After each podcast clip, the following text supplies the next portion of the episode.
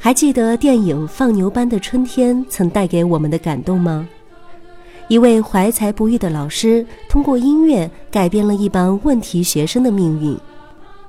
天籁般的童声合唱，从此便萦绕在每一位观众的脑海中。这就是合唱的魅力。合唱是一门综合艺术，它除了具有音乐本身的旋律、音色、和声、复调之美外，还具有独特的语言之美以及戏剧性，并蕴含着深厚的文化底蕴。合唱跨越了数百年的音乐长河，逐渐从高雅神秘的艺术形式，成为了一种群众喜闻乐见的文化生活方式。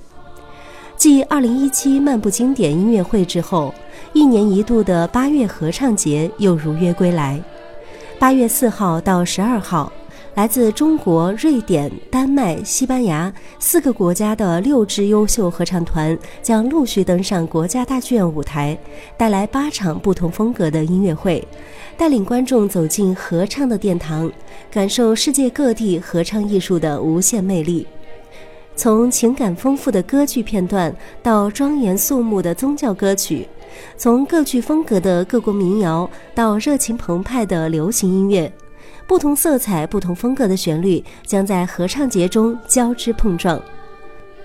八月四号，吕嘉将执棒国家大剧院合唱团，以一场中外歌剧经典合唱为合唱节拉开帷幕。